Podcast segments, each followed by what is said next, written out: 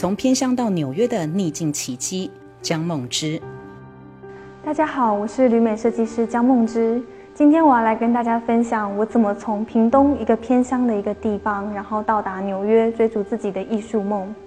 那我从小是母亲一个人抚养长大的一个单亲家庭，所以我很难跟父母亲启齿说，我其实想要出国，想要留学。很多人都说，就是出国是有钱人的一个专利，但是我不认输，我想要就是凭着自己的力量到那边去。因此，我努力的工作。存钱，然后甚至贷了一百三十五万这么庞大的一个贷款，到了纽约去攻读我的硕士学位。在这中间，我曾经因为经济压力的关系失眠，甚至有一个忧郁症的一个状况。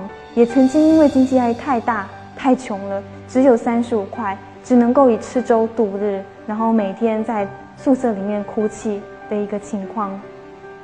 但是后来我毕业工作之后呢，我就到了纽约前五百大的设计公司，在那里我非常认真的努力的赚钱，于是，在一年以内就把所有的贷款都还清了。那一年我二十七岁，后来我甚至回到了我的学校 SVA 担任学校的讲师。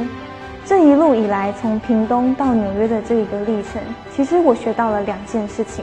第一件事情就是你必须要发掘自己的热情，然后追逐自己的热情，这样子你才能够克服很多经济上的困难，或者是克服很多现实的难关。第二件事情就是你必须要拥抱生命中的不完整与不完美，这个不完美跟不完整反而是会让你成长更多、更有力量的一个过程。所以不要害怕失败，不要害怕挫折，你就去接受它，拥抱它，然后你会发现你在这之中。啊，更成熟、更快乐，然后在梦想的追逐道路里面更好。希望这两股力量能够带给你有所启发。